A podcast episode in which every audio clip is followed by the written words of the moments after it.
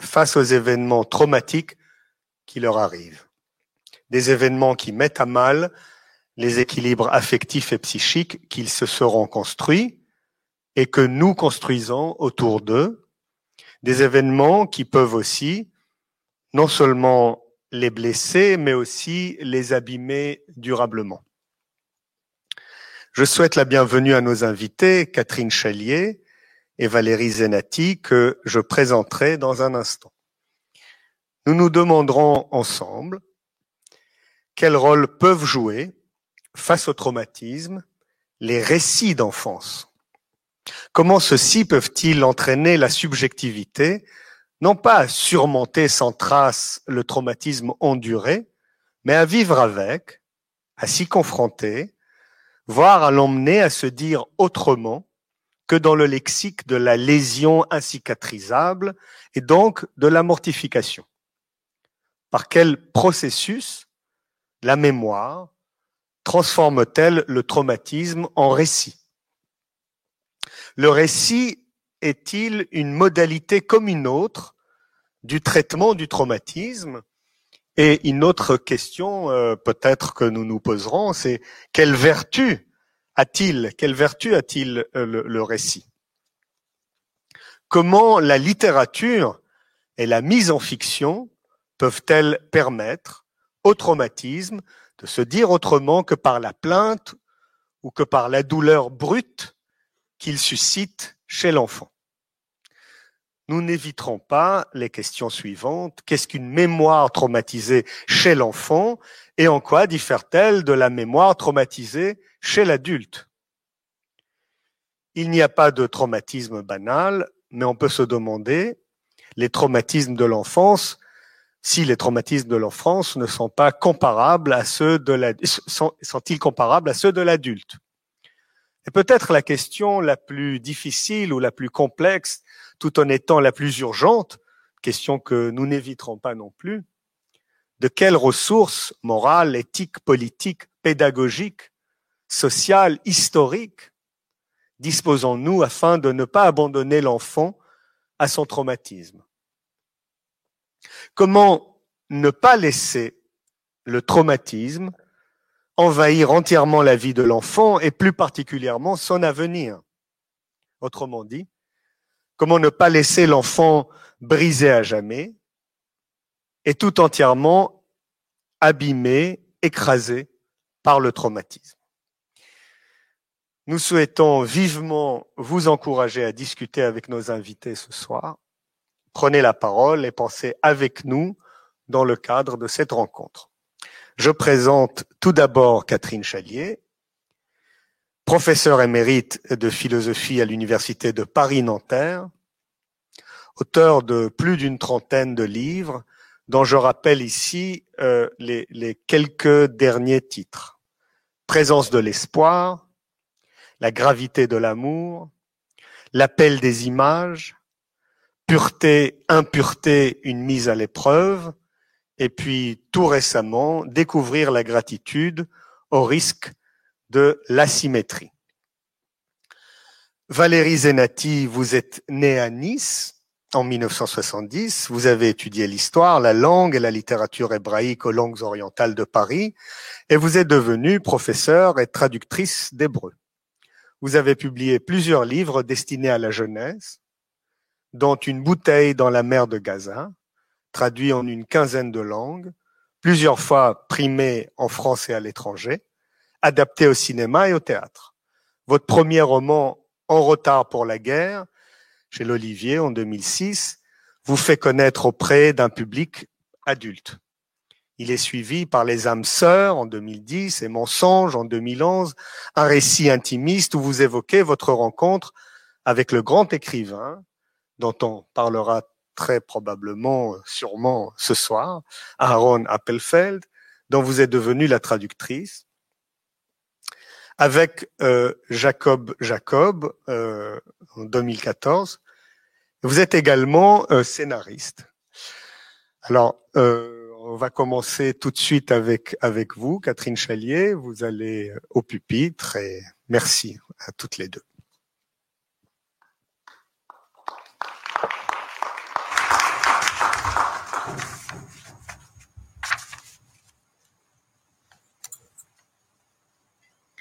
Le texte que, vous avez sous les yeux euh, est un texte de Georges Perec. Longtemps j'ai cherché les traces de mon histoire, consulté des cartes et des annuaires, des monceaux d'archives. Je n'ai rien trouvé, et il me semblait parfois que j'avais rêvé, qu'il n'y avait eu qu'un inoubliable cauchemar. Pérec, euh, dont le père juif polonais euh, mourut de ses blessures après s'être engagé comme volontaire dans l'armée française pendant la Seconde Guerre mondiale et dont la mère fut assassinée à Auschwitz alors qu'il avait six ans. Et il ajoute ceci, Mon enfance, elle est le sol sur lequel j'ai grandi, elle m'a appartenu, quelle que soit ma ténacité à affirmer qu'elle ne, ne m'appartient plus, j'ai longtemps cherché à détourner ou à masquer ces évidences, m'enfermant dans le statut inoffensif de l'orphelin, de l'inengendré, du fils de personne. Je reviendrai tout à l'heure sur, Pérec. L'enfance est en effet toujours celle de fils et de filles, de parents qui, même s'ils disparurent très tôt de, de leurs faits parfois, mais le plus souvent pour avoir été emportés par la violence inouïe de l'histoire ou par des drames plus privés euh, et secrets, ses parents ont existé. Un enfant, c'est en effet, selon l'étymologie hébraïque en tout cas, celui ou celle qui est né, Yeled, Yalda pour une fille, sur une racine qui signifie mettre au monde. L'enfant, ce nouveau venu, porte donc d'abord dans le nom qui qualifie son jeune âge, Yeled, enfant, le fait et le secret de sa naissance. On comprend en ce sens que l'enfance accompagne toute la vie, même quand on s'escrime par ailleurs à le nier en voulant, comme Sartre par exemple, se faire le fils de ses propres œuvres. Être né, tel est pourtant l'aspect premier de notre finitude à nous humains, même si nous ne le voulons pas, L'enfant en société avec nous nous le rappelle à chaque instant, pour notre bonheur souvent, mais aussi pour notre responsabilité envers les blessures qu'il endure, blessures qui, portant atteinte à ce premier aspect de la finitude, la naissance, viennent le contaminer par l'ultime aspect de cette même finitude, celui de la mort. Mais deuxième étymologie, l'enfance, selon l'étymologie latine cette fois, désigne le temps de l'incapacité à parler. Le mot français vient en effet du latin infans, qui signifie non-fans ou non-fort, provenant du vocable inusité fort, FOR, parler, lui-même issu du grec phéni, et qui demeure dans l'expression fort intérieur, en opposition à la parole exprimée. Or, si ce fort intérieur de l'enfance reste souvent inaccessible, cela ne signifie pas son inexistence.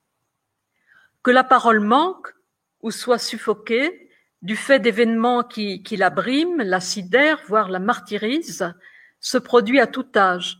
Mais, comme j'essaierai de le montrer dans un instant, c'est aussi doublement tragique au temps de l'enfance.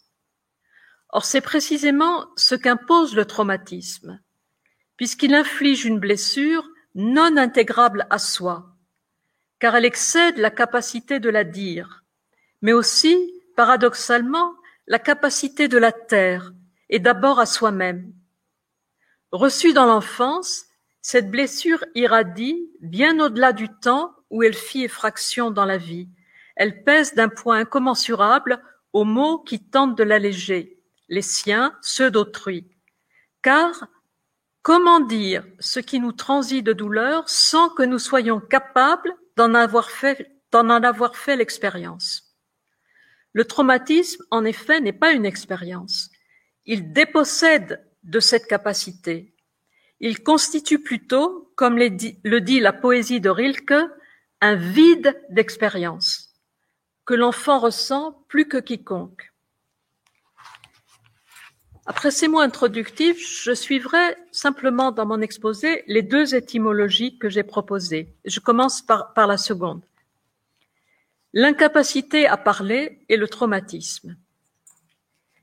La lésion psychique provoquée par un choc émotionnel démesuré excède d'autant plus les capacités à l'exprimer par des mots, censé la cerner, l'apprivoiser, la reconnaître, la confier à autrui, qu'elle atteint un enfant sans qu'il puisse dire ce qu'il ressent.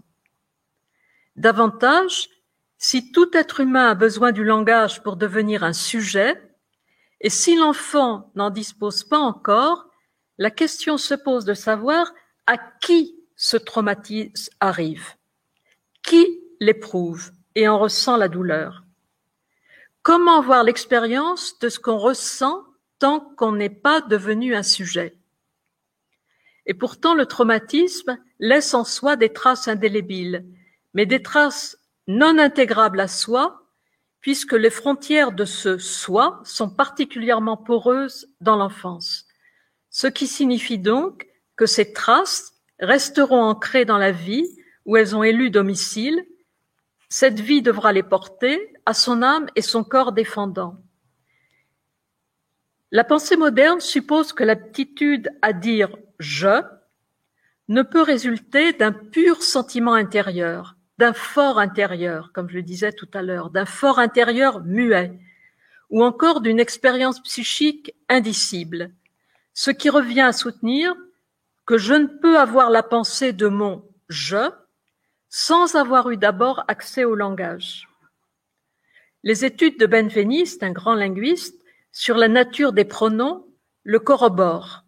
Il écrit je ne peut être identifié que par l'instance de discours qui le contient et par là seulement. La forme je n'a d'existence linguistique que dans l'acte de parole qui la profère.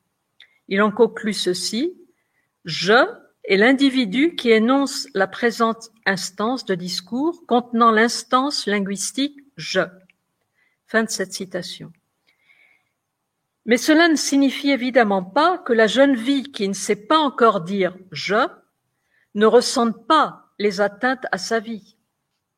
Une vie sans je, pour se dire, n'a pas l'expérience du traumatisme qui la bouleverse, en ce sens qu'elle ne peut rapporter à un quelconque je ce qu'elle ressent, et pas davantage à un quelconque tu, mais elle en est alors bien davantage dévastée.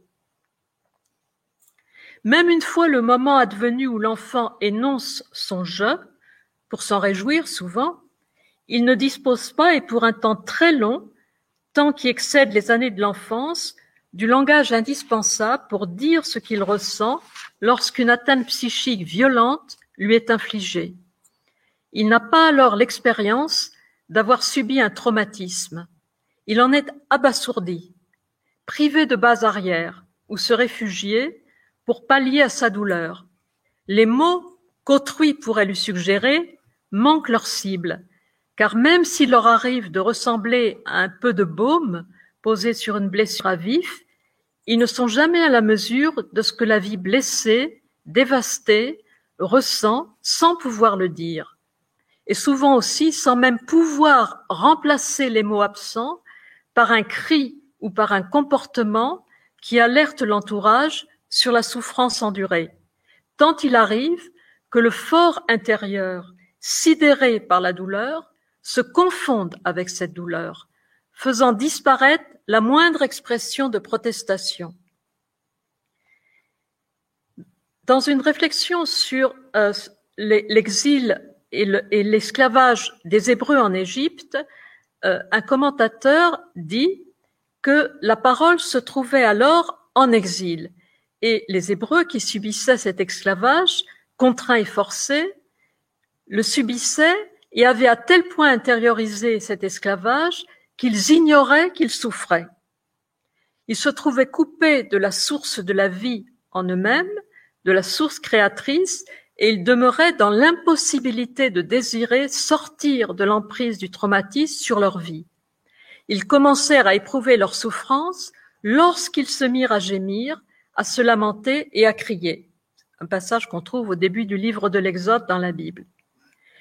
Je crois que cette réflexion vaut pour tout traumatisme, lorsqu'il dépossède une vie de ses capacités de désirer autre chose qu'une survie au jour le jour. Dans ce cas, un enfant se trouve coupé de l'élan de vie donné et chaque jour renouvelé par des parents aimants, des parents ou des proches qui devinent sa souffrance, même s'il ignore comment la dire. Par contre, si nul ne s'en aperçoit, si chacun vaque à ses tâches, toutes plus urgentes que l'attention à la fragilité d'un enfant, il se perdra en cet exil. Ou bien, devant faire face malgré tout, sous peine de mourir, il en viendra à croire que sur toute enfance plane la menace d'une angoisse qui ressemble à son terrible tourment, il finira alors par croire à la condamnation de l'enfance. Que des enfants issus de soi souffrent un tel tourment serait trop terrible, enfanter deviendra donc interdit. Il y a une citation en ce sens dans euh, les, écrits que vous connaissez peut-être, euh, écrits assez bouleversants, Une vie bouleversée d'Ethil Soum, où elle dit Je me suis juré de ne jamais laisser sortir de mes entrailles un être aussi malheureux.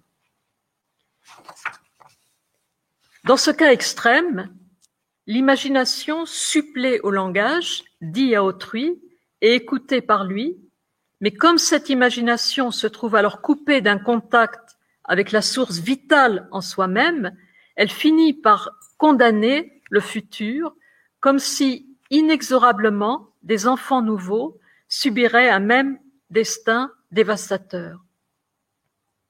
Autrui ne peut partager le traumatisme d'un enfant, bien qu'il puisse tenter de l'adoucir. L'adulte qui fut cet enfant peut-il partager le traumatisme de l'enfant qu'il fut? C'est le sens de la citation de Pérec de tout à l'heure. Quand il jette un regard rétrospectif sur son enfance, en tentant de dire ce qu'il ressentait, Pérec, Georges Pérec, sait qu'il échoue. L'enfant qu'il fut s'est éloigné avec la douleur qu'il taisait alors et qu'il s'efforçait sans doute de ne pas ressentir pour vivre quand même. Cette enfance orpheline se déroulait dans des jours sans passé, remémorés, et sans avenir envisageable. Mais du temps passait, il y avait des saisons, dit Pérec. Ça durait, écrit-il encore, comme s'il s'était agi d'une enfance ordinaire, à propos de laquelle rien ne fut notable, sauf des incidents mineurs. Une enfance sans traumatisme, donc. Quant à ce qu'il voudrait maintenant dire de ses parents disparus, et qu'il n'exprimait pas alors, cela ressemble, dit-il, à un ressassement sans issue. Je le cite encore, Je sais que ce que je dis est blanc, est neutre, est signe une fois pour toutes d'un anéantissement une fois pour toutes. Ombre au milieu de leur ombre, corps près de leur corps, j'écris, parce qu'ils ont laissé en moi leur marque indélébile et que la trace en est l'écriture. Leur souvenir est mort à l'écriture, l'écriture est le souvenir de leur mort et l'affirmation de ma vie. Mais cette vie de l'adulte, qui enfant subit un traumatisme terrible, porte désormais en elle des souvenirs qui ressemblent à des morceaux de vie arrachés au vide, sans que rien de précis ne les amarre à un réel partagé avec autrui. On trouve une idée semblable chez beaucoup d'enfants rescapés d'un malheur sidérant et qui se sentent responsables des disparus.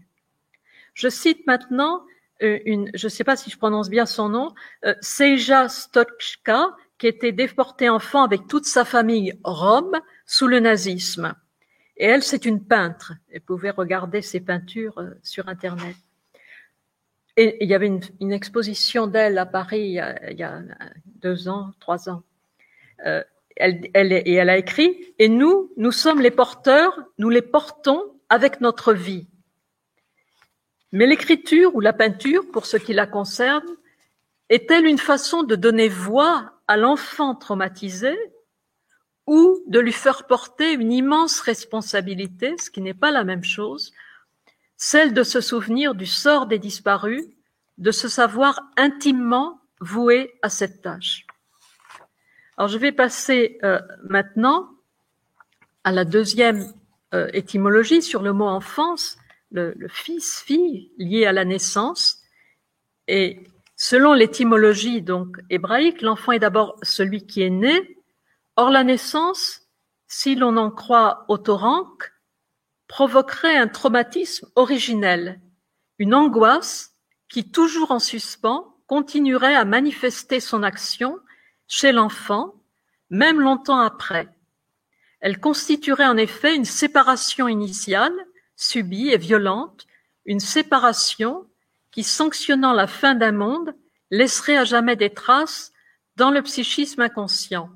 Et je vais citer maintenant un texte de John O'Donoghue, je crois que vous l'aurez sur l'écran, euh, avec des voilà, c'est ça, euh, avec des accents moins tragiques euh, et pour en tirer d'autres conclusions, mais dans une perspective semblable. Donc, il écrit ce que vous avez sous les yeux. Imaginez que vous pouvez parler au bébé dans le sein de sa mère et lui expliquer son unité avec elle, que vous lui disiez que le cordon ombilical qui le relie à elle lui donne la vie, et que vous lui annonciez ensuite que tout cela va finir, qu'il va être expulsé de la matrice, passer par un étroit canal pour être finalement jeté dans le vide, dans la lumière, que le cordon sera coupé et qu'il sera désormais seul à jamais, si ce bébé pouvait vous répondre, il aurait peur de mourir. Pour ce bébé encore dans la matrice, naître ressemblerait donc à la mort. La philosophie, euh, en particulier chez Platon, a longuement pensé le lien de la naissance à une chute, une chute violente, mais pas dans le sens que je viens de dire à l'instant, mais une chute violente de l'âme dans le corps comme vous le trouvez dans, le dialogue Le Phèdre, par exemple, chute ou déchéance de l'âme, qui après avoir aperçu plus ou moins bien la vérité, perd ses ailes et tombe à terre, tombe dans un corps mortel, chute dont parfois certains se relèvent lorsqu'ils mènent une vie philosophique, guidés qu'ils sont par la réminiscence de ce que leur âme contempla jadis et dont ils perçoivent des traces en cette vie incarnée. Mais pour autant, je ne vais pas m'attarder sur ce, sujet-là, ces philosophes ne pensent pas l'acte de naissance. Et on a l'impression, même en lisant Platon, que cette chute de l'âme ne concerne que l'homme adulte. En fait, il, ne s'intéresse pas du, tout à cette âme qui, dans, un corps, dans un corps de nouveau-né. Il ne se demande jamais ce que peut ressentir un nouveau-né de chair bien vivant. Il ne s'interroge pas davantage sur ce qui peut rester d'un tel traumatisme ou d'une chute, comme le dit Platon, euh, à la fois prénatal et natal chez l'enfant. Comme si, dans, dans ce dialogue en tout cas, avant l'éveil du désir érotique suscité par la beauté des corps, beauté qui donne ou redonne le goût de la beauté sublime, jadis contemplée par l'âme et perdue à la naissance, l'enfant ne ressentait rien, ou qu'il ne fût pas la peine de s'interroger à ce propos. Les philosophes, il y aurait beaucoup à dire sur ce sujet, mais les philosophes n'abordent donc le traumatisme de la naissance que de biais. Soit, comme je l'ai dit à l'instant, pour y voir une chute dont la philosophie permettra de se relever, Platon et beaucoup d'autres, soit encore pour considérer qu'elle condamne à subir ses appétits avant que l'usage de sa propre raison permette de s'en libérer, euh, je pense à Descartes euh, ici.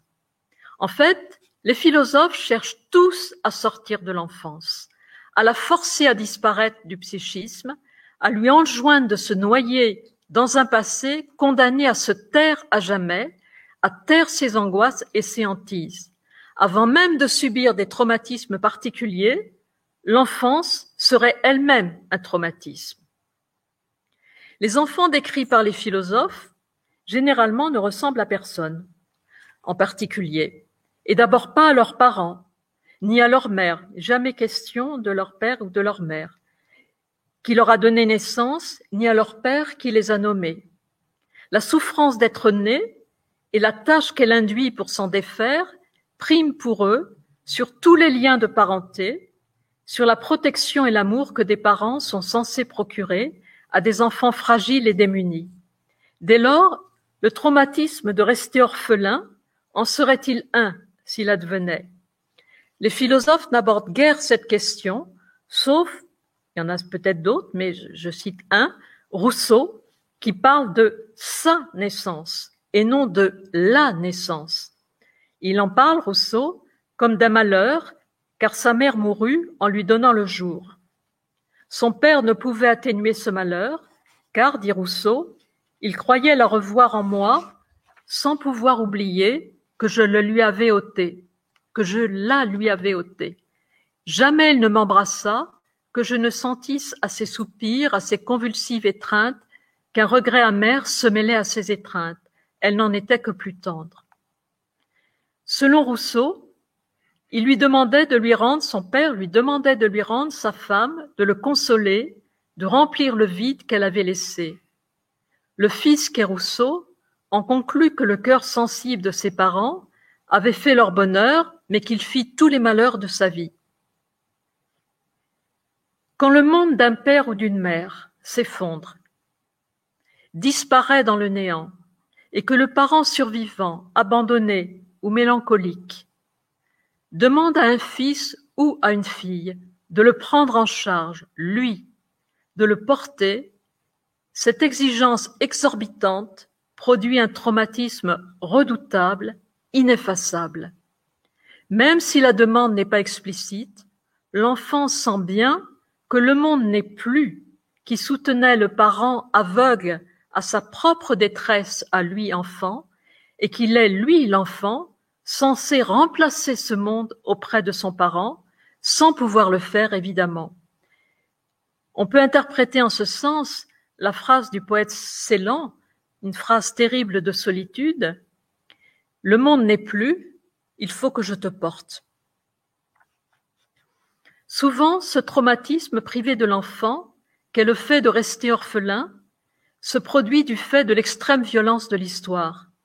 Qui donc écoutera la plainte de ces nombreux orphelins, de ceux dont les protecteurs ont disparu, dont la chaîne des générations est désormais ensevelie, comme l'écrit Célan, de ceux qui, selon la poétesse Nelly Sachs, et il y a un autre texte que vous allez sans doute voir, qui écrit Dans son cœur des orphelins, elle leur prête leur voix. Des pierres sont devenues notre jouet, des pierres ont des visages, visages de père et de mère, elles ne se fanent pas comme les fleurs, ne mordent pas comme les animaux, elles ne brûlent pas comme du bois quand on les jette dans le poêle. Nous les orphelins, et notre plainte du monde, monde, pourquoi nous as-tu pris nos douces mères Et nos pères disent, mon enfant, tu me ressembles.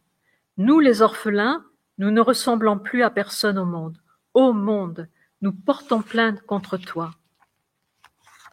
Or la gravité du traumatisme, tel que décrit par Rousseau, Paul Celan, Nelly Sachs, provient du fait qu'il ne peut être partagé, même pas avec d'autres orphelins, d'où découle ce paradoxe redoutable que ce traumatisme singularise une vie d'enfant dans sa position de fils ou de fille, nul ne peut prendre sa place pour répondre à la demande exorbitante qui lui est faite de porter le monde disparu de ses parents et leur douleur, et en même temps, il est dépossédé de son expérience. Il est exproprié de sa propre douleur, voué à la méconnaître sous peine de ne pas remplir sa tâche. Ce traumatisme est donc subi en dehors de toute possible auto-identification. Pour conclure, si on accorde à Autorank que la séparation en quoi consiste la naissance provoque un traumatisme initial et à John O'Donoghue qu'elle pourrait ressembler à une peur de mourir, on voit que les traumatismes ultérieurs vécus par un enfant introduisent dans cette vie séparée, qui est désormais la sienne, une menace péremptoire. Tu ne pourras faire de ta séparation une liberté. Sur elle pèsera l'ombre enveloppante du traumatisme qui à jamais pourra, souvent en tout cas, t'en empêcher. Je vous remercie.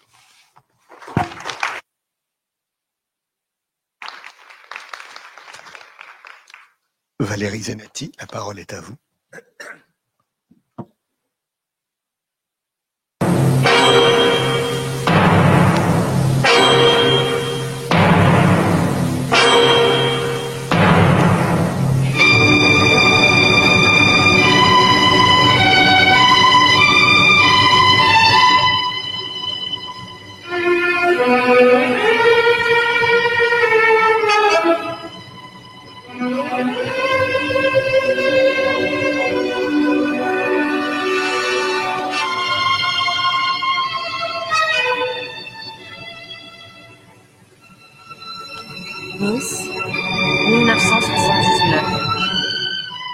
J'ai huit ans dans la France de cet hiver-là.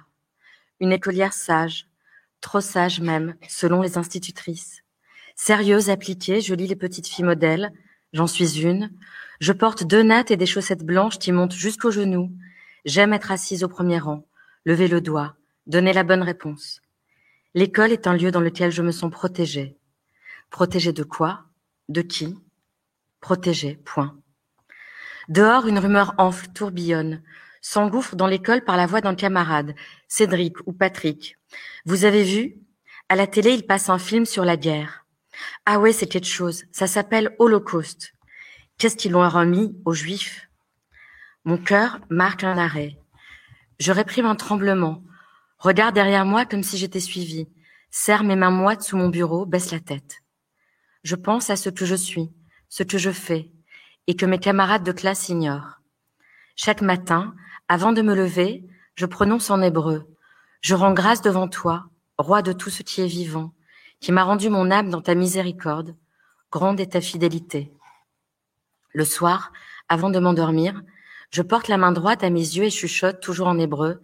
Écoute Israël, L'Éternel est notre Dieu, l'Éternel est un.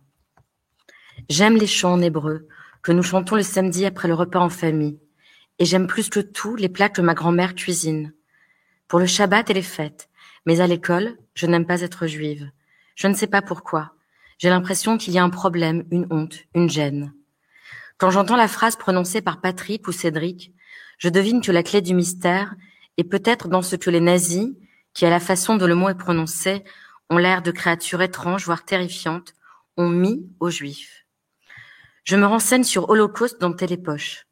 C'est une série américaine en quatre parties, déconseillée aux enfants et aux âmes trop sensibles. Je dis à ma mère, tu sais maman, à l'école la maîtresse a dit qu'il fallait regarder Holocauste, que c'était aussi important qu'un cours d'histoire. Ma mère hésite. Elle ne se doute pas que je suis capable de mentir. On s'installe, elle et moi, sur des chaises devant la télé. Mon père travaille ce soir-là au carnaval. Diffusée dans le cadre de l'émission phare d'Antenne 2, Les dossiers de l'écran, la série Holocauste est un événement national. Le générique de l'émission me broie dès la première note, comme si la musique cherchait à annihiler toute résistance, toute défense. C'est un passage du Spirituals for Orchestra de Morton Gould. Percussions qui cognent, battements de cœurs affolés, note longue étendue des violons indiquant l'immanence d'un danger. Cette sinistre musique, à la fois expression et maîtresse des sentiments, me saisit et s'associera inexorablement aux images qui vont suivre. Je regarde l'écran noir et blanc, tendu par le secret, sur le point de m'être révélé. Alors, vous, me pardonnerez d'avoir commencé en, lisant un, passage d'un de mes livres qui s'appelle Mensonge et qui situe la musique que vous avez entendue et que pour les, les plus les, plus matures ou âgés d'entre vous ont, reconnu cette musique des dossiers de l'écran qui fut, vous vous en souvenez peut-être, en 1979, un événement euh, vraiment national lorsque la, série Holocauste a été diffusée et lorsque la petite fille donc euh, que j'étais a vu pour la première fois à l'écran une fiction racontant la tentative d'extermination et en grande partie l'extermination des Juifs d'Europe. Et se disant un peu plus tard, faisant un calcul rapide, se disant je suis née 25 ans après la fin de la guerre et cette petite fille, ces petits enfants, euh, sont nés en naissant simplement 25 ans plus tôt et en étant juifs, étaient condamnés à mort. Euh, Catherine Chalier vient d'évoquer euh, le traumatisme ou la folie de la naissance. Euh, je pense qu'il y a peut-être une folie de l'enfance qui a une angoisse qui n'a pas de nom et qui s'inscrit dans des découvertes, non seulement la découverte de la mort, mais de la possibilité de la mort, et ici de la possibilité de la mort due à un fait lui-même mystérieux, qu'on appelle plus tard adulte une identité, mais qui dans l'enfance n'a pas de définition et euh, se traduit tout simplement par des gestes, des plats, des rituels, une langue, mais qui en apparence ne différencie pas un enfant d'un autre. Et hum, si j'ai choisi de commencer par euh, ce moment qui est à titre personnel, mais je ne suis pas là pour parler de moi, quelque chose qui s'apparente au traumatisme, la découverte donc de la possibilité de la mort euh, infligée par autrui euh, sans aucune raison, et certainement pas celle de la légitime défense. C'est parce que ce moment de découverte a été pour moi une vraie rupture dans la confiance que je pouvais avoir dans le monde, le début de grandes terreurs aussi, et de, de lectures qui ont commencé à cet âge et qui se sont amplifiées pendant l'adolescence, de lectures euh, effrénées, diverses et variées, de, de qualité ou pas, sur ce qu'on a appelé les témoignages de, de la Seconde Guerre mondiale. Et, et j'ai buté pendant longtemps, y compris lorsque j'ai commencé à écrire, sur mon incapacité à aller vers cette période avec des mots. En passant par l'histoire, j'avais l'impression que j'arrivais à me frayer un passage non pas vers la compréhension, mais vers une connaissance des faits. Mais euh, la littérature que je lisais me semblait toujours, euh, non pas, enfin, me, me, me semblait décrire une, une violence ou une cruauté qui ne me permettait pas d'approcher de plus près le sens que l'on pouvait donner aux choses. Jusqu'au jour où j'ai rencontré l'œuvre d'Aaron Appelfeld et où j'ai entrepris de le traduire. Alors, pour situer Aaron Appelfeld, c'est un, avant d'être un écrivain, c'est un, un enfant qui est né à Tchernovitz en 1932. Tchernovitz qui se trouvait à l'époque en Roumanie, qui est aujourd'hui en, Ukraine, et qui était la ville la plus à l'est de l'ex-empire austro-hongrois. Une ville euh, d'environ 120 000 habitants à l'époque, dans laquelle la communauté juive représentait plus de 55 000 âmes. Euh, une ville où est né également Paul Celan, qui a été cité euh, il y a un instant par euh, Catherine Chalier, et dans laquelle la, philosophie, la littérature, l'histoire, la musique avaient une très très grande place. Et puis la guerre est arrivée, Aaron Appelfeld a entendu sa mère mourir, et dans ce livre, Histoire d'une vie, qui est le premier livre de lui que j'ai traduit en France en 2004. Il dit, je ne l'ai pas vu mourir, mais j'entends encore son seul et unique cri. Ce cri, il l'a entendu alors qu'il avait huit ans et demi.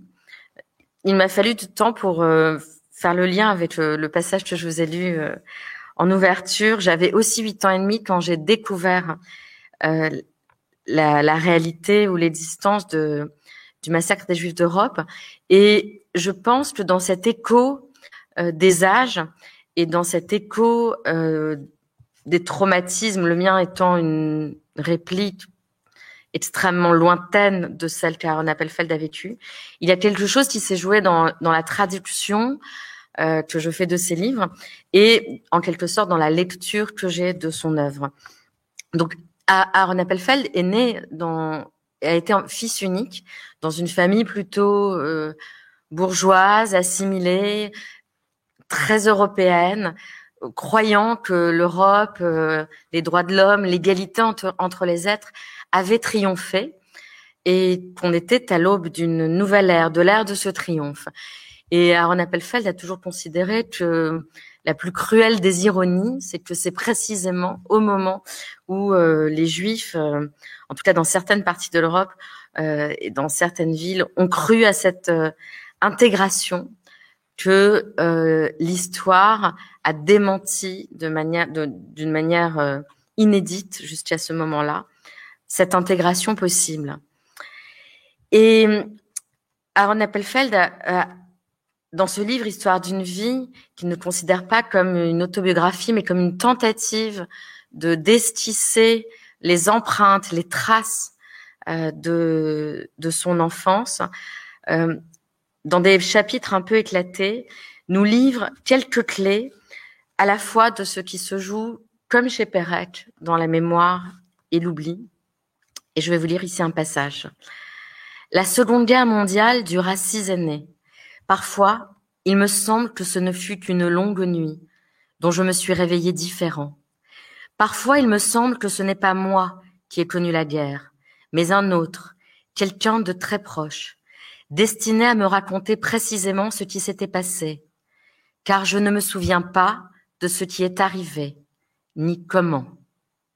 Je dis, je ne me souviens pas, et c'est la stricte vérité. Ce qui s'est gravé en moi de ces années-là, Ce sont principalement des sensations physiques très fortes, le besoin de manger du pain. Aujourd'hui encore, je me réveille la nuit, affamée. Des rêves de faim et de soif se répètent chaque semaine. Je mange comme seuls mangent ceux qui ont eu faim un jour, avec un appétit étrange. Durant la guerre, je suis allée dans des centaines de lieux, de gares, de villages perdus, près de cours d'eau. Chaque lieu avait un nom. Je n'en ai aucun souvenir, ne serait-ce que d'un. Les années de guerre m'apparaissent tantôt comme un large pâturage qui se fond dans le ciel, tantôt comme une forêt sombre qui s'enfonce indéfiniment dans son obscurité, parfois encore comme une colonne de gens chargés de ballots, dont quelques-uns tombent régulièrement et sont piétinés. Donc, on approche ici de quelque chose d'essentiel à la fois dans, la vie d'Aaron Appelfeld et dans la façon dont il aborde ces années-là, cet oubli et les traces de mémoire qui ont survécu, c'est que pour Aaron Appelfeld, comme peut-être pour tous les enfants de la guerre ou touchés par la guerre, la guerre n'était pas un événement historique. N'écrit pas de roman historique évidemment, et ce n'est pas comme un événement historique qu'il aborde, mais plutôt, il le dit, la guerre, c'était mon enfance. Et il utilise souvent le terme de, de conte, de conte dans le sens d'un conte cruel, car à huit ans, les clés ne sont pas là pour décrypter la situation politique, la montée du nazisme, la montée des nationalismes, les alliances, Munich, tout ce que l'on peut étudier dans les cours d'histoire et qui nous semble mener inexorablement à la guerre. Tout ce qui est la guerre même, avec euh, ses décrets, ses lois, ses victoires, ses défaites, tout cela, un enfant ne le sait pas, ne le comprend pas. Il ne sait même pas où il est, il ne sait pas où il est déporté, il ne sait pas comment ça se passe.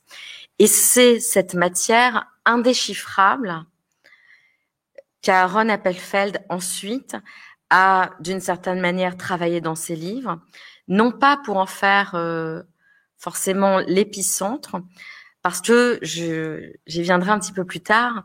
Euh, ce qui ce qui donne, je crois, la force des romans d'Aaron Appelfeld, c'est qu'il ne se contente pas du tout, comme d'autres livres, de parler d'un traumatisme, mais d'essayer par la littérature de parler de la vie et d'abord des vivants, de parler de l'amour, celui qu'il a reçu, qu'il a reçu de sa mère, qu'il n'a connu que huit ans sur les 86 années qu'il a vécues. Et c'est d'abord par cet amour-là, cette euh, connaissance du monde-là, qu'il parle du reste. Et je crois que c'est très important euh, de le lire comme un écrivain qui qui bien sûr, bien sûr à, à saisir ce qui lui est arrivé, pas forcément à le comprendre, mais à le saisir, mais en l'inscrivant toujours dans quelque chose de beaucoup plus vaste qui est d'abord la vie. Et avant même d'ailleurs de, de, de, lire justement un de ces passages pour vous faire entendre sa voix euh, de nouveau, euh, j'arrive à la deuxième étape. Je n'ai pas fait de plan, pardon. Enfin, j'en ai un, mais je voulais pas livrer. Euh, Aaron Appelfeld avait une phrase très importante. Euh, qui était un peu son guide en écriture et qu'il tirait de la Bible. Euh, la Bible est, le livre par lequel il a appris l'hébreu. Car étant né à Tchernovitz, sa langue maternelle était l'allemand. Et lorsqu'il s'est retrouvé euh, orphelin après la guerre, ou se croyant orphelin parce que sa mère avait été assassinée, mais son père a disparu et il ne l'a retrouvé que 15 ans plus tard. Donc, lorsqu'il s'est retrouvé comme orphelin, il a été, il a erré en Europe pendant plusieurs mois, juste en Italie, d'où il a été conduit en Israël, en Palestine de mandataire britannique, qui est devenu Israël, et, où il est arrivé seul, sans parler hébreu et en se battant pour découvrir cette langue et pour la, non seulement la découvrir, mais pour pouvoir l'écrire. Et la Bible a été pour lui un guide à travers une sorte de méthode du texte biblique qui est euh, le dit et le non dit. Et il disait toujours, il faut que le texte entre dans le cœur du lecteur avec ses dits et ses non-dits. Et moi, je dis souvent que lorsque je traduis Aaron Appelfeld, le plus dur pour moi, c'est peut-être de traduire justement le non-dit, de traduire ce qui n'est pas écrit. Et j'ai trouvé euh, chez Vladimir Jantilevitch, dans La musique et l'ineffable, un passage qui m'a évoqué précisément cette question des dits et des non-dits dans l'œuvre d'Aaron Appelfeld, que je vais vous livrer ici. La musique, disait Debussy, est faite pour l'inexprimable. Précisons toutefois, le mystère que la musique nous transmet n'est pas l'inexprimable stérilisant de la mort, mais l'inexprimable fécond de la vie, de la liberté et de l'amour. Plus brièvement, le mystère musical n'est pas l'indicible, mais l'ineffable. C'est la nuit noire de la mort qui est l'indicible, parce qu'elle est ténèbre impénétrable et désespérante non-être, et désespérant non-être, et parce qu'un mur infranchissable nous barre de son mystère. Est indicible à cet égard ce dont il n'y a absolument rien à dire, et qui rend l'homme muet, en accablant sa raison et en médusant son discours. Et l'ineffable, tout à l'inverse, est inexprimable, parce qu'il y a sur lui infiniment, interminablement à dire. Tel est l'insondable mystère de Dieu, tel l'inépuisable mystère d'amour, qui est mystère poétique par excellence. Car si l'indicible, glaçant toute poésie, ressemble à un sortilège hypnotique, l'ineffable, grâce à ses propriétés fertilisantes et inspirantes, agit plutôt comme un enchantement, et il diffère de l'indicible autant que l'enchantement de l'envoûtement.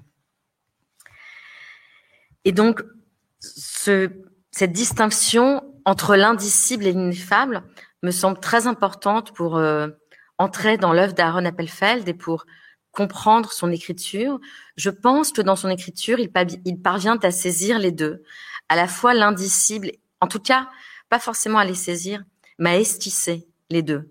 Il esquisse l'indicible quand il refuse de parler des bourreaux, quand il refuse euh, de s'y intéresser, comme il dit. Ce qui ne veut pas dire que les bourreaux ne sont pas présents ou n'apparaissent pas dans ses livres, mais les personnages qu'il va approcher de plus, de plus près et qu'il va faire vivre de bout en bout seront plus souvent du côté des victimes, de ceux qui vont l'être dans ces romans qui sont les romans de la lisière, les romans d'avant-guerre, de ceux qui le sont pendant la guerre et de ceux qui le sont après aussi.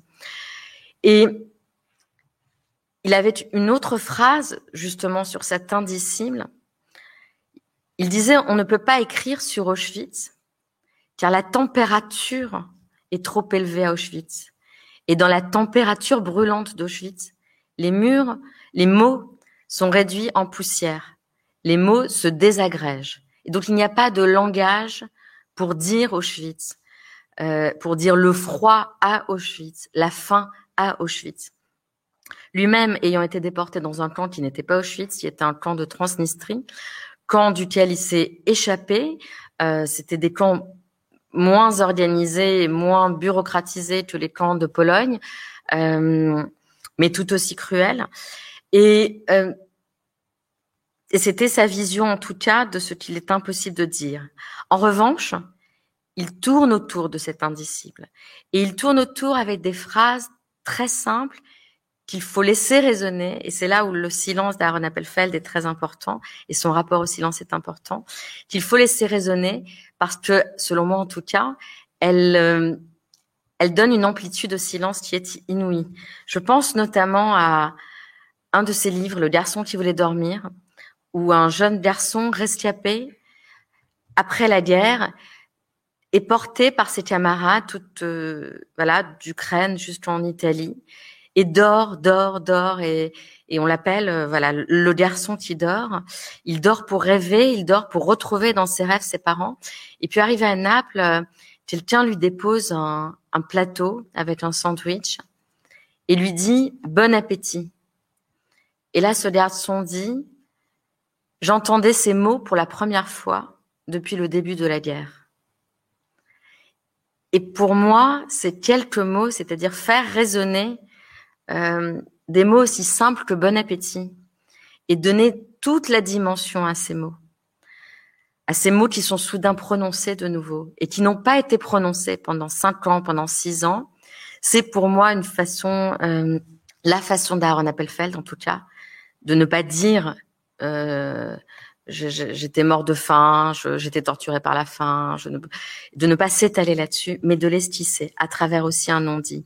C'est dans un autre livre pour, plus récent, Mon père et ma mère, un livre qui se situe lui juste avant la guerre, sur les rives euh, du Prut, une rivière où il allait où il passait ses vacances avec ses parents. Et donc on est en 1938. Nous, lecteurs, nous savons que ce sont les dernières vacances. Mais les vacanciers ne le savent pas. Ils ne font que le pressentir. Et il y a cette phrase là aussi, j'espère que nous nous retrouverons l'an prochain. Et à la lecture de ce livre, lorsque l'on sait tout simplement ce qui sera le destin de ces vacanciers un an plus tard, on n'a pas besoin de plus de mots. Et ça, c'est la manière d'Aaron Appelfeld, non pas de, je pense que, moi, je m'autoriserai pas d'ailleurs à parler de son traumatisme, parce que je, malgré les 45 livres qu'il a écrits, je, je, reste persuadée, il le disait lui-même, euh, qu'il y a des choses qu'il a gardées, enfouies, et pour lesquelles il n'a pas trouvé les mots, et pour lesquelles il pensait qu'il ne fallait pas forcément trouver de mots. Mais euh, je ne sais pas si j'aurai le temps de, de, lire ce dernier passage. Euh, mais peut-être ce qu'il est important de retenir, c'est que malgré justement ces 45 livres, son combat pour écrire à partir de son enfance et avec les traumatismes, parce que je pense qu'il y en a plus d'un de son enfance, l'assassinat de sa mère, qui n'était donc pas un événement historique pour lui, mais l'assassinat de sa mère pour des raisons que personne ne pouvait lui expliquer.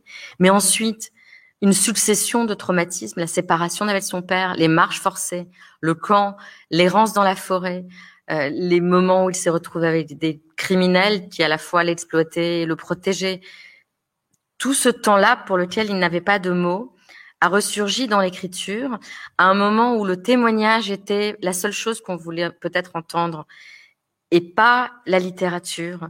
Et euh, je terminerai par dire justement, voilà, par, par, vous livrer à la fois son approche de sa critique du témoignage, euh, qui, alors, je, je fais une précision, enfin, je précise qu'il ne nous parle pas de Primo Levi, qui n'avait pas été encore traduit à cette époque euh, en Israël notamment, ou de, ou de Charlotte Delbo, ou d'autres témoignages, mais du toute une littérature que l'on a vu fleurir en Israël dans les années 50, qui était une littérature de témoignages et des livres très souvent édités à compte d'auteurs et qui étaient simplement le fait de gens qui avaient besoin de raconter s'ils avaient vécu, euh, mais qui ne trouvaient pas, selon lui là, une expression forcément universelle. Et donc je terminerai en vous lisant un, dernier extrait d'Histoire d'une vie, et puis je vous proposerai d'entendre la voix d'Aaron Appelfeld, parce que je pense que j'ai envie de lui donner le dernier mot. Donc dans ce hum, passage, euh, il y a son rapport à ce qui était pour lui le plus important, qui était peut-être le silence. Il disait que le silence est la plus juste et la plus précise des expressions, mais comme on ne peut pas uniquement dialoguer avec ses semblables en silence, on écrit. En tout cas, l'écrivain écrit. Il termine en disant aussi que pour lui, la littérature, l'écriture est la musique de ceux qui ne peuvent plus prier. Et dans l'extrait qu'on entendra, qu'on verra, nous aurons une très très très légère euh, musique, un nigoun comme on dit dans la tradition chassidique euh, juive euh, d'Europe, c'est-à-dire une modulation chantée de la voix qui exprime quelque chose sans les mots. Il dit au début des années 50, lorsque j'ai commencé à écrire, les mots sur la guerre coulaient déjà à flot. Nombreux étaient ceux qui racontaient, témoignaient, se confessaient, jugeaient. Ceux qui avaient promis à leurs proches et à eux-mêmes de tout raconter après la guerre tenaient leurs promesses. Ainsi apparurent les carnets, récits, volumes de mémoire. Beaucoup de douleurs effigées dans ces parchemins, mais aussi de nombreux clichés et considérations extérieures. Le silence qui avait régné pendant la guerre et peu après était comme englouti par un océan de mots. Nous avons l'habitude d'entourer les grandes catastrophes de mots afin de nous en protéger. Les premiers mots de ma main furent des appels désespérés pour trouver le silence qui m'avait entouré pendant la guerre et pour le faire revenir vers moi. Avec le même sens que celui des aveugles, j'ai compris que dans ce silence était cachée mon âme et que si je parvenais à le ressusciter, peut-être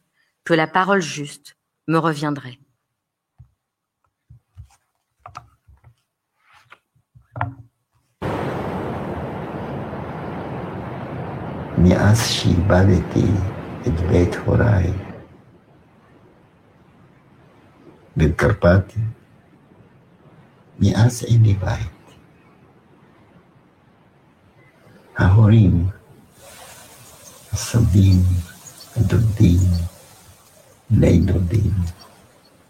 Saiu Brinam. Rei Mahabharati. Iată, acolo, provizorii.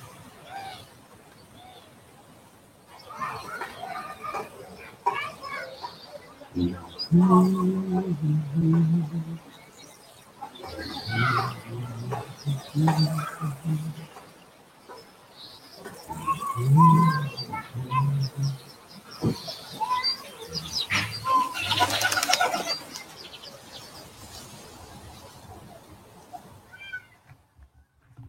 Merci.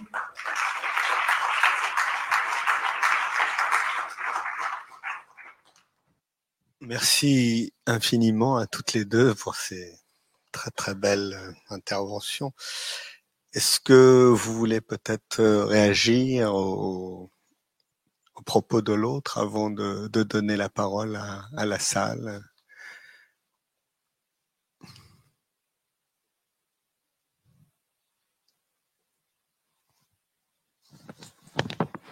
Euh, moi, je me souviens dans un livre euh, d'Appelfeld, quand il, je crois que c'est le garçon qui voulait dormir.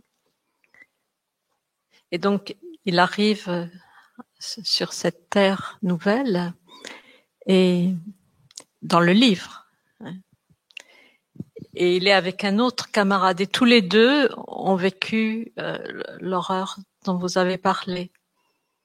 Et l'un recopie, recopie patiemment la Bible.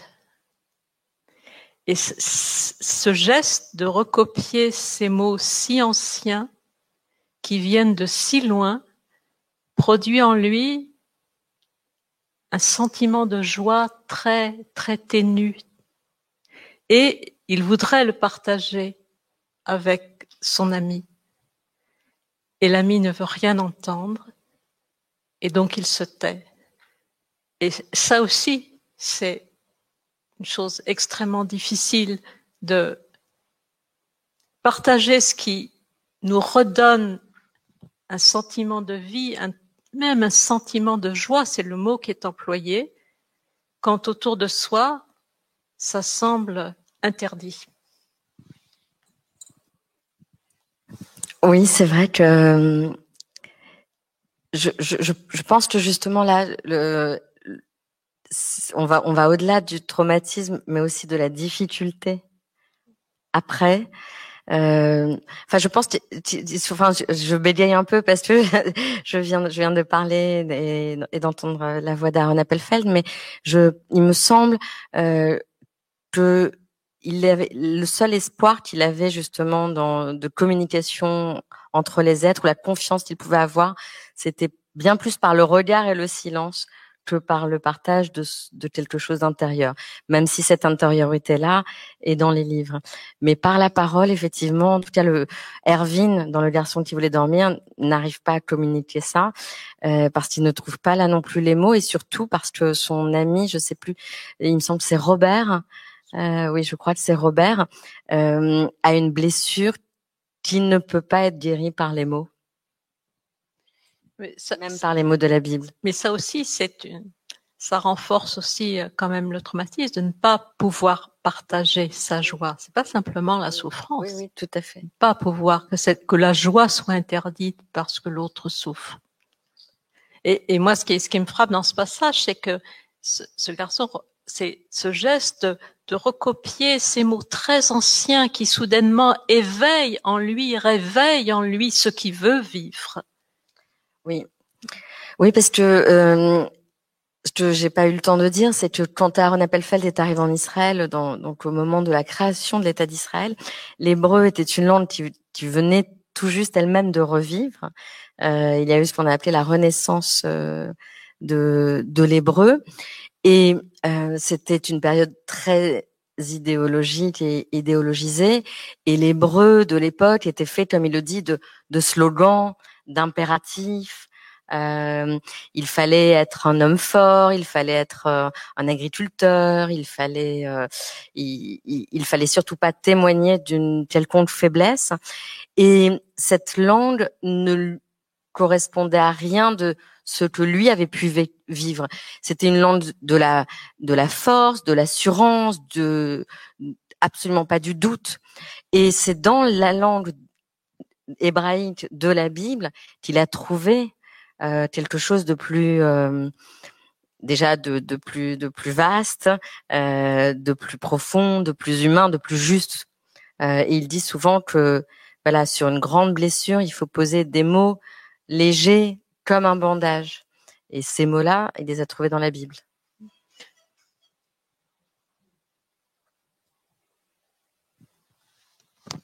Alors voilà. Est-ce que il y a des questions euh, Est-ce que vous voulez euh, voilà, poser des questions ou faire des remarques ou euh, des commentaires ou dialoguer tout simplement? Madame, est-ce que est-ce qu'il y a un micro? Il n'y a pas de micro. Est-ce que vous voulez peut-être vous, vous lever? Oui. Peut-être enlever le masque. Je ne sais pas si c'est possible. Mais...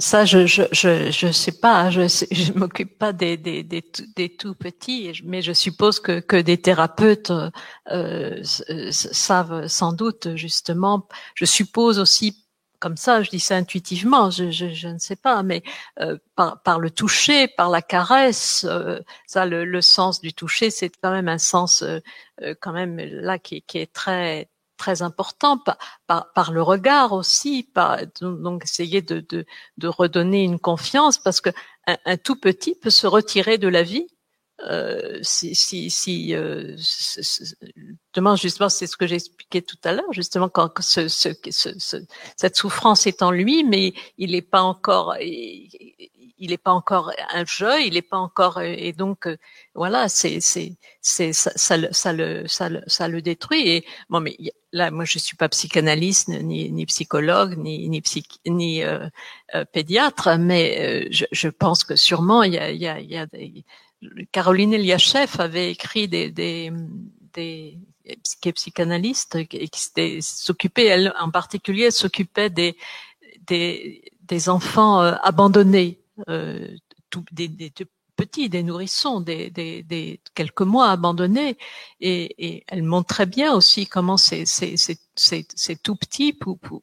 en fait, savait qu'un désastre était arrivé, enfin savait, mais et, et, donc, je, je crois qu'elle faisait un travail euh, tout à fait justement remarquable. D'abord en, en, prenant au sérieux, parce qu'en fait, souvent, enfin plus maintenant quand même, mais euh, on, prend pas au sérieux ça. Euh, je veux dire, enfin, c'est relativement récent qu'on qu'on s'intéresse vraiment profondément à, à, la souffrance des, des petits. Mais là, il y a, y a, y a sur toute une littérature. Je, je, je pense c'est Caroline Eliachev qui a écrit sur ce sujet, mais je ne suis pas du tout spécialiste. Robert et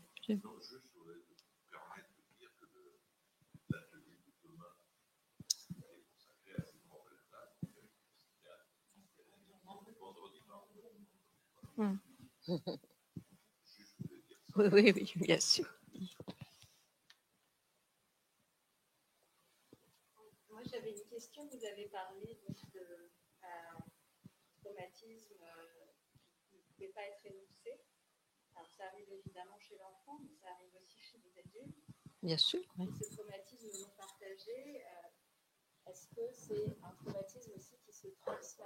Enfin, évidemment, je n'attends pas avec vous euh, réponse mais euh, on peut se demander aussi euh, voilà, la, la- la transmission du traumatisme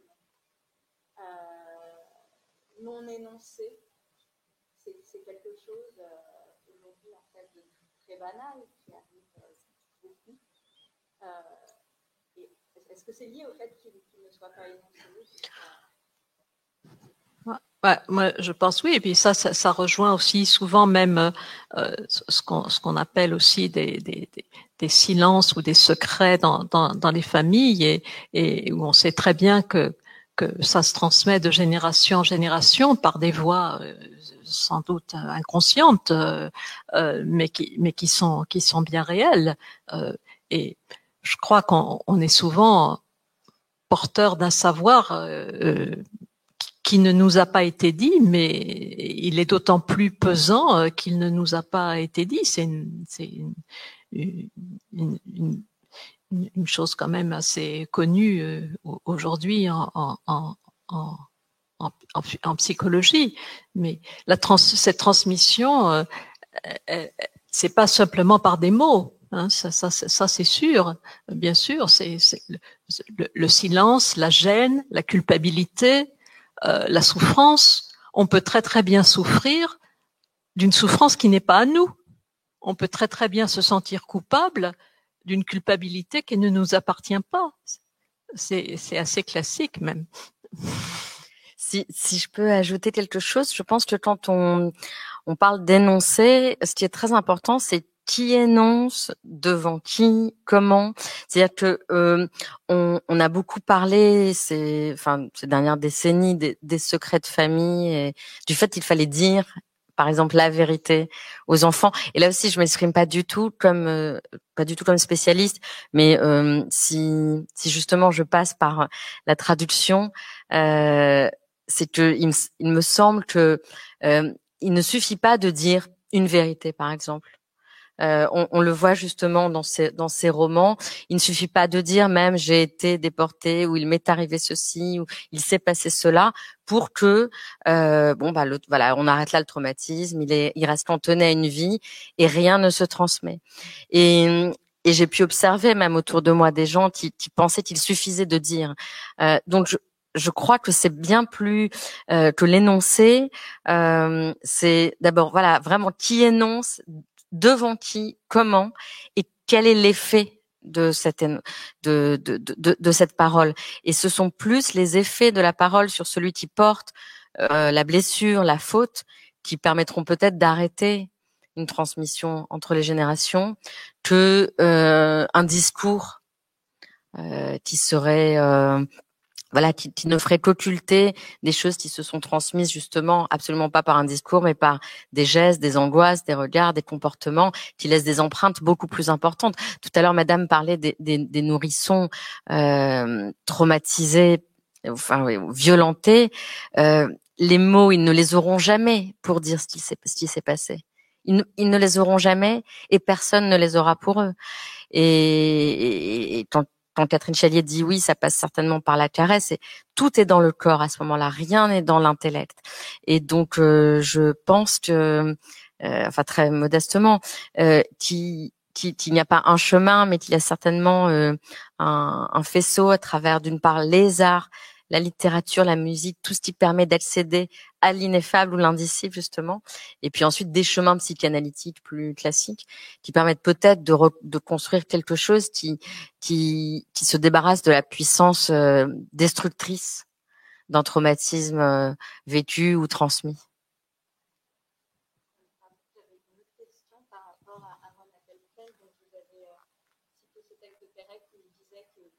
cherché et qu'il n'a rien trouvé.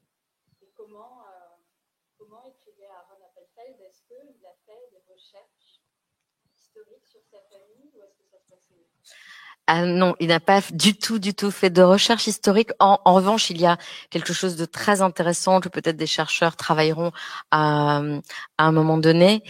Euh, il, il, il dit, donc il dit, je ne me souviens plus déjà. hein. il y a cet oubli, et pourtant il y a des traces, des scènes. euh, une femme sur un quai qui, alors que la déportation va commencer, brosse les cheveux d'un enfant. Euh, des scènes comme ça qui, qui sont là et dont il fait quelque chose en littérature. Mais ce qui est très intéressant, c'est qu'il s'est passé, il s'est produit deux choses qui lui ont rendu partiellement la mémoire et qui lui ont permis euh, de de retrouver des pans plus voilà plus plus nets et plus clairs. Euh, le le premier événement, c'est le- les retrouvailles avec son père, puisqu'Aaron Appelfeld arrive en Israël à 13 ans et demi, orphelin, n'ayant strictement aucune famille, euh, devant, vivant dans une langue qu'il ne comprend pas, qu'il ne connaît pas, sous un soleil euh, qui n'a jamais été aussi euh, euh, aussi chaud, peut-être si, parce que dans les Carpates il peut faire chaud, mais en tout cas jamais dans un paysage aussi sec. Et 15 ans après, il retrouve son père, qui s'était retrouvé coincé en Union soviétique et qui et, et qui a réussi à arriver en Israël. Et d'ailleurs, très souvent, lorsqu'il raconte ses retrouvailles, plus, plus de 15 ans, je crois, 17 ans après avoir été séparé de son père dans le camp, euh, il dit que les gens qui sont en, quête de témoignages et de et d'histoires un peu extraordinaires lui disent mais pourquoi tu n'as jamais écrit là-dessus? Retrouver son père après 17 ans, c'est peu commun. On, on, on a envie de savoir, on a envie d'y être. Et il dit deux choses d'abord. Il dit le, le jour des retrouvailles, nous avons passé la journée à nous regarder et pleurer, et pas un moment il ne m'a dit qu'il était mon père, et je lui ai dit que j'étais son fils.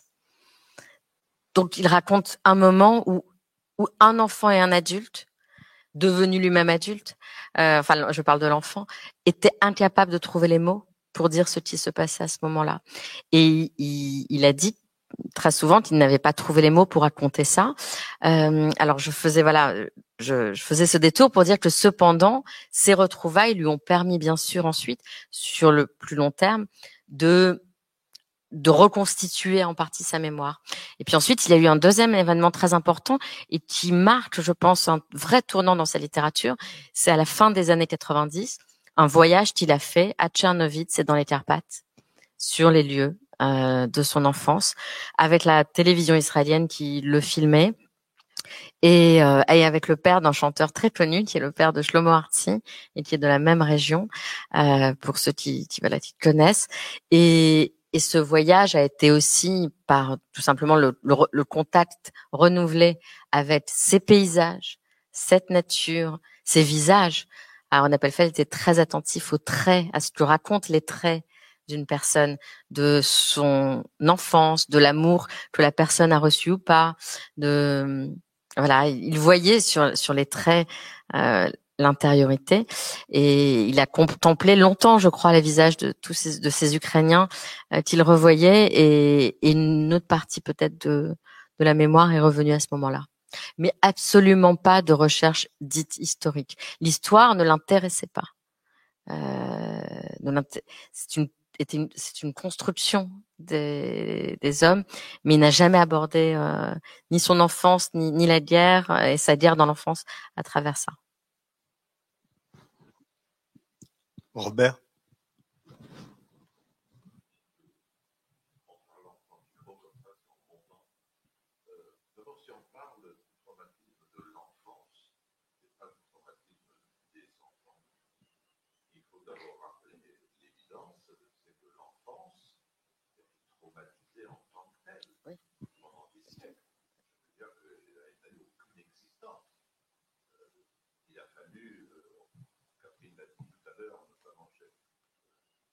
pas simplement la négation de l'enfant en tant que tel ou de l'enfant en tant que tel, c'est qu'on on a commencé à s'en préoccuper lorsque les adultes se sont sortis en danger.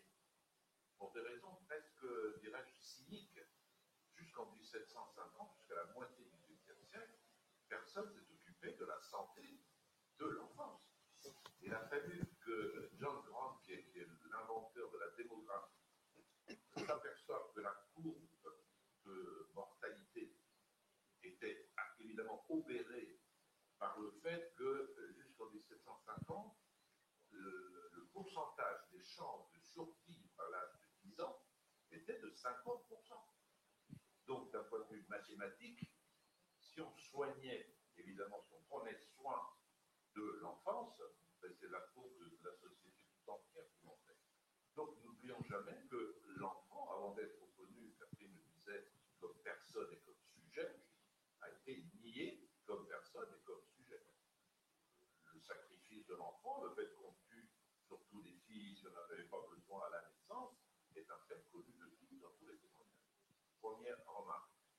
Deuxième remarque était très sensible à la question qui était posée sur comment faire lorsqu'un traumatisme indicible, ou plutôt ineffable, fois, euh, comment le transmettons, comment il peut se transmettre. On comprend que des mots puissent se transmettre. Et on comprend même que des chaînes de mots familiales puissent se transmettre, avec leurs lacunes, avec leurs trous, avec le- le- les mots effacés. Là, je pense à Freud, c'est un mot effacé beaucoup plus important euh, qu'un mot qu'on lit, évidemment, parce qu'on a voulu cacher quelque chose. Donc ça, on comprend qu'un langage puisse, euh, malgré les trous, malgré les lacunes, se reconstituer. Mais les silences. Oui, le silence, il n'y aurait pas de musique sans silence. Mais s'il n'y avait que des silences, il n'y aurait pas de musique. Donc comment, tout d'un coup, je ne sais pas pourquoi je vois cet enfant en Méditerranée qui est sorti par le garde espagnol et qui a quelques mois et qui se noie dans la Méditerranée, quel silence il va pouvoir transmettre. Et, c'est là la question, euh, j'espère que vendredi on va l'aborder sur euh, précisément le traumatisme du nourrisson. Euh, la troisième remarque que je voulais faire, mais que j'ai oublié, que je dirai tout à l'heure, mais peu importe. Sur, euh, non, mais je ne veux pas parler trop longtemps. Donc voilà, c'était les deux seules remarques. Ah oui, si, si, ça va bien. Oui, que la plupart des traumatismes, voilà, et, je pense qu'elle est importante. Quand on parle des traumatismes des enfants, cette fois-ci, euh, évidemment, nous avons parlé de, cas dramatiques. Moi-même, je vais en citer un dramatique sur le Méditerranée, qui est dramatique aussi. Mais la plus de tous les psychanalystes vous diront, et les psychiatres, que la plupart des traumatismes sont des traumatismes dus à une gifle qu'on a donnée, à un mot qu'on n'a pas su dire à un certain moment, parfois à des coups de ceinture, parfois à des abandons, évidemment, parfois à des maltraitances, parfois à des abus sexuels. Mais très souvent, c'est presque rien, pour reprendre un terme de Jean Kelevitchien, qui provoque précisément le traumatisme. Et ce à quoi on a affaire aujourd'hui dans nos sociétés, c'est une multiplicité de traumatismes provoqués par presque rien, tout simplement parce que l'enfant n'a presque plus de mots pour le dire. Ou il n'en a plus du tout. Il n'en a pas du tout aussi, parfois. Quand on a assez peu de mots pour le dire, voyez, en psychanalyse, résumé de la psychanalyse, les mots pour le dire, c'est le roman de Marie Cardinal, mais les mots pour le dire sont déjà très difficiles à trouver. Comment un enfant peut-il les trouver lorsqu'il est battu, lorsqu'il est abandonné, lorsqu'il est méprisé, lorsqu'il est humilié dans sa famille, par son père, par sa mère, par sa, par sa tante, et non pas par des grands événements historiques. Donc là aussi, le, problème est, aujourd'hui grave parce qu'il est diffusé dans la société.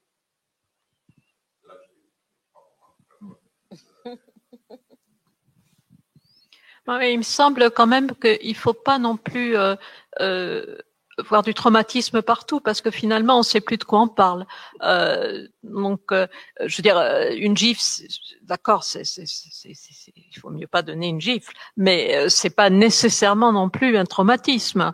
Je veux dire, ce qui, ce qui fait traumatisme, c'est, c'est quand même euh, si ça, si ça résonne sur un fond euh, euh, justement d'affects euh, qui sont des affects euh, très négatifs, euh, euh, d'injustice profonde, de, de, de, de, de- D'effondrement. euh, oui, d'effondrement ou de, ou, de, ou de haine de la part du parent. euh, ce qui peut ce qui peut tout à fait arriver mais si euh, c'est une gifle parce que l'enfant a failli se faire écraser c'est pas un traumatisme je, oui non parce que je, je crois quand même qu'il faut il faut quand même voir qu'il y a dans, dans le traumatisme il y a quand même une dimension euh, quand même qui excède euh, la banalité euh, parce que sinon, hein, si tout devient traumatisme, alors euh, c'est, c'est- c'est- rien ne lève véritablement. Euh, ça, ça- donc ça, ça excède la banalité. Euh, et, et c'est quand même un, un, ce qui le traumatisme, c'est ce que je ne peux pas intégrer euh, à, à, à, à, mon expérience, un vide d'expérience, comme dit Rilke que j'ai cité tout à l'heure. Euh, et la vie de Rilke, ses, ses parents l'avaient pas battue, mais elle était aussi euh, euh, marquée, marquée par, par cela. Donc c'est un vide d'expérience. Donc c'est quelque chose qui, qui, qui en moi-même profondément, dans mon fort intérieur, est, est, est, est atteint, euh, bouleversé et et au fond, l'aide, elle ne peut venir que de l'extérieur. Euh, elle ne peut venir que de l'extérieur et, et à condition que cette aide de l'extérieur, qui peut être un geste, qui peut être une parole, qui peut être une lecture, soudainement éveille en moi ce qui veut vivre malgré la souffrance. Et c'est ça qui est important. Il y a, en, quelles que soient nos souffrances profondes, il y a en nous une dimension qui veut vivre mais pour que cette dimension qui veuille vivre malgré la souffrance, qui peut être très grande, euh, il faut aussi la grâce, j'ose ce mot, la grâce d'une rencontre, euh, d'une rencontre d'autres personnes, bien sûr, euh, mais aussi de, de, de, textes et de textes qui nous viennent de loin. C'est quand même euh, extraordinaire de, de, de, penser que des textes qui viennent de loin, qui n'étaient apparemment pas destinés à nous, et que c'est précisément ces textes qui nous permettent à, nous, à nouveau de vivre. Donc, je dis texte parce que j'aime bien les textes, mais euh, ça peut être autre chose, ça peut être, ça peut être une autre dimension. Et donc, y a, y a, la, réparation, je pense que la réparation, elle, on ne peut pas la faire tout seul. La réparation, euh, qu'on soit un enfant ou qu'on soit un adulte, mais à fortiori quand on est un enfant, je pense qu'il faut une rencontre, et pas forcément une rencontre explicite où l'autre va dire ah, je vais t'aider. Et c'est pour ça que j'ai employé ce, ce, ce, mot de grâce justement, comme comme soudainement un, un, un mot qui, qui, peut être un mot très simple, pas pas forcément un mot euh, euh, d'un vocabulaire particulier, qui, qui, qui, va résonner en nous sur, sur, sur ce fond abîmé et qui va déloger euh, une part, une part de vie qui, malgré tout, en dépit de tout. Comme bon appétit après la guerre, c'est-à-dire euh, tout simplement. Oui. Charlotte? Charlotte, vous pouvez enlever votre masque.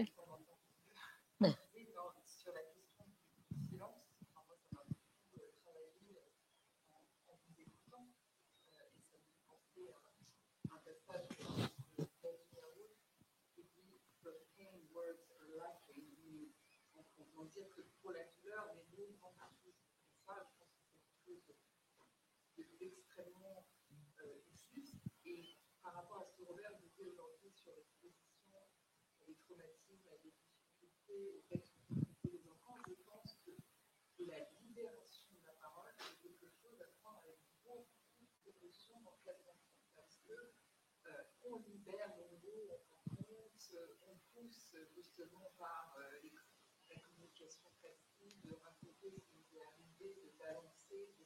Et dans le cas de l'enfant, c'est beaucoup plus compliqué euh, euh, de mettre en mots, déjà mettre en mots la diversité difficile, voire impossible. Mais je, ça m'a beaucoup marqué ce que vous avez dit sur le silence, vraiment, il faut des mots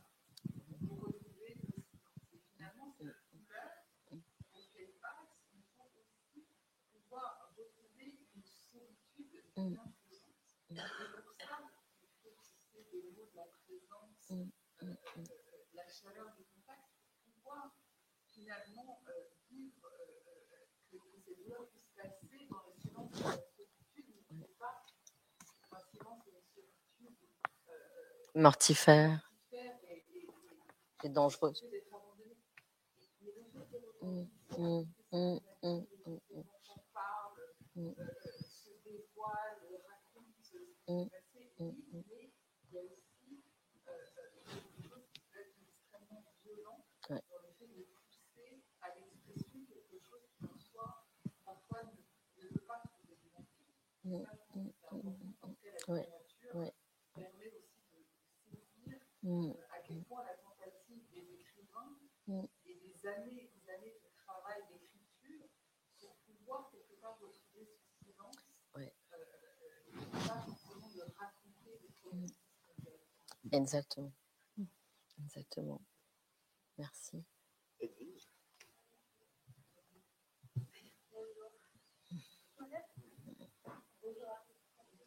Euh, c'est plus une réflexion que je me fais aussi en vous écoutant, que je voudrais savoir si elle fait écho justement à, à votre travail et à votre réflexion. C'est que le- l'enfant, celui qui n'a pas le langage ou assez de bagage linguistique pour dire le monde, l'enfant qui n'a pas les connaissances, comme vous disiez, géopolitiques, Mm. droit, etc., pour Mm. comprendre de façon rationnelle le monde, il a un mode d'explication du monde qui est celui de l'interprétation. Il interprète le monde avec les indices. C'est pour ça que euh, aussi il y a les secrets de famille, parce que évidemment rien n'est dit de façon rationnelle et explicite, mais il y a les gènes, il y a les non-dits qui sont interprétés par l'enfant. Et c'est une connaissance du monde qui se fait dans cette relation interprétative au monde. Et on sait que les enfants savent interpréter des contes de fées, par exemple, vous avez dit Bettelheim, et qu'en littérature de jeunesse, on travaille beaucoup sur l'interprétation parce que les textes qu'on offre aux enfants ne sont pas des textes explicatifs, mais ce sont des textes qui sont déjà poétiques. Même avec les tout petits enfants, on verra un essai de Ponty demain, voilà, qui est un auteur qui fait parler de l'intelligence interprétative de l'enfant. Et il me semble que si adulte, on peut dire quelque chose qu'on a vécu dans l'enfance par le traumatisme, ça va être justement par un langage qui va né- né- nécessairement demander une interprétation de la part du lecteur. Et ça passe par la poésie. C'est-à-dire ce que vous disiez sur ce bon appétit, on va avoir besoin d'interpréter comment il résonne Mm. chez le personnage. Mm. Et le silence, c'est pareil. Euh, on va passer par qu'est-ce que ce, ce silence veut dire. Et voilà, ben, je me fais le- juste cette réflexion-là, que peut-être parce que le mode de relation à l'enfant est basé sur l'interprétation, que l'adulte, pour dire le traumatisme de l'enfance, il va, il va passer aussi par, euh, par ce besoin d'un langage qui a besoin d'être interprété. Mm. Juste une réflexion me faisais. Et c'est un mot qui n'a, me semble-t-il, pas été prononcé. D'interprétation. qui me semble Mm. Mm, Je sais pas si l'enfant interprète ce qu'il voit justement. Enfin après, l'enfant, je... les indices, oui. Ça- après, ça dépend. À quel âge, euh, voilà. comme un nourrisson qui Mm. interprète Mm, aussi mm. ce qu'il entend, ce qu'il ressent. Et euh, à mon avis, le, le mode d'interprétation, c'est ce que vous avez dit Fleur aussi, on Mm. connaît le monde comme on interprète un récit. Mm. Et c'est l'identité narrative Mm, mm, voit le lecteur, et je suis d'abord et avant tout le récit que je me raconte de moi-même et des autres. Ah oui, oui, ça, c'est sûr. C'est pour ça que peut-être l'humanité là-dessus est si Ouais. importante finalement. Bien sûr. Bien sûr. Je vais peut-être vous demander, Valérie, euh, de dire un mot sur, euh, sur cette phrase, euh, enfin sur cette euh, proposition euh, que vous avez que vous avez eue euh, euh, autour du, du travail de, de Appelfeld, de l'écriture de Appelfeld. Vous avez dit que il- il a il a cherché à inscrire ce qui lui est arrivé dans la vie. Et ça, ça rejoint, euh, je crois, euh, peut-être euh, ce que disait Catherine Chalier sur le, le vouloir vivre malgré la souffrance. Mais voilà, si vous pouvez nous en dire un mot, ce que je veux dire par là, nous dire un mot, parce que, parce que comme on sait, le, le, le retour à la vie peut être extrêmement violent et, disons, redoubler le traumatisme. Donc, qu'est-ce que c'est que d'inscrire euh, un événement traumatique dans la vie sans qu'il soit euh, de nouveau euh, euh, accélérateur ou de, de, de, d'un, d'un traumatisme de plus, d'une violence euh, de plus ou autre? Alors, euh, on dit, enfin notamment, euh, enfin il y a un commentateur de, de la Bible Rashi qui dit euh, c'est-à-dire il n'y a pas de voilà d'avant ou d'après, euh, et il y a une, je, je crois qu'il faut revoir, il faut il faut Ah, non, non, mais je pense qu'on n'a pas compris le, Oui. lequel avant et quel après. Il Oui. faut- là, là, vous avez dit Non, la je- chose en hébreu, mais je- non, oui oui oui non non j'ai traduit mais je en- en- juste, je pense qu'il faut, euh, il faut considérer en fait, l'une- des réponses se trouve dans la question du temps et du rapport au temps. Parce que euh, là, en tout cas chez Aaron Appelfeld, on on ne- on n'a pas affaire forcément à un temps euh, linéaire euh, avec euh, l'enfance, le traumatisme, la suite. Il disait d'ailleurs, euh, et ça c'est une clé, que pour lui la littérature et tout art doit concilier les trois temps le passé, ou ce que l'on nomme le passé, le présent et le futur. J'ai mis beaucoup de temps à comprendre cette phrase. Quand il a prononcé pour la première fois devant moi, j'avais 32 ans. Je me disais, mais qu'est-ce que ça veut dire une, une écriture, une littérature qui contient les trois temps? Il disait, si on écrit qu'à partir du passé ou que sur le passé, on fait de l'histoire. Si on écrit que sur le présent, on est journaliste. Si on écrit que sur l'avenir, on fait de la science-fiction. Et la littérature, c'est la conciliation des trois temps. Et il me semble que par rapport à cette idée, cette question d'un traumatisme, c'est les trois temps sont chez lui euh, sur le même plan. Et quand il écrit, il, est- il n'isole pas, il ne va pas isoler le traumatisme. Et c'est comme ça que ça s'inscrit dans la vie. Ça s'inscrit dans la vie parce qu'il y a un avant et un après et qu'ils sont toujours là. Parce que l'avant, c'est euh, c'est la neige qui tombe à Tchernobyl, c'est sa mère qui lui apporte un, un chocolat chaud et l'amour de sa mère, qui est quand même un personnage qui revient dans tous ses livres sous des visages différents, mais c'est toujours sa mère qu'il retrouve. Et donc c'est sa mère à Tchernovitz à ce moment-là, mais c'est pas le passé pour lui. Sa mère à Tchernovitz lui apportant un chocolat, c'est le présent quand il écrit sa mère à Tchernovitz lui apportant un chocolat. Et donc je crois que c'est par l'alliance de l'avant voilà du temps qui précède le traumatisme, du temps qui lui succède et cette façon de de, de ne pas isoler qu'il inscrit ses livres dans dans la vie, dans un questionnement sur la vie. Ce sont des livres profondément humanistes, pas humanistes dans le sens qui est aujourd'hui très critiqué, comme si l'humanisme c'était forcément une sorte de de croyance béate que tous les gens sont gentils. C'est pas du tout ça. L'humanisme d'Aaron Appelfeld, c'est simplement considérer les êtres, voir ce qu'ils font, à quel moment ils font semblant, à quel moment ils ont une faille qui va dévoiler quelque chose d'eux-mêmes, à quel moment ils ils commettent tout à coup un acte d'une générosité inattendue, à quel moment ils vont dire un mot qui blesse et à quel moment ils vont se taire? Et c'est ça son humanisme, c'est de les regarder tels qu'ils sont. Et donc il y a une globalité chez Appelfeld. Et c'est une globalité dans la façon de regarder les êtres, de ne pas chercher à les définir bons, mauvais, gentils, méchants, mais de les regarder, de les considérer, et une globalité dans la façon d'embrasser le la construction et la destruction.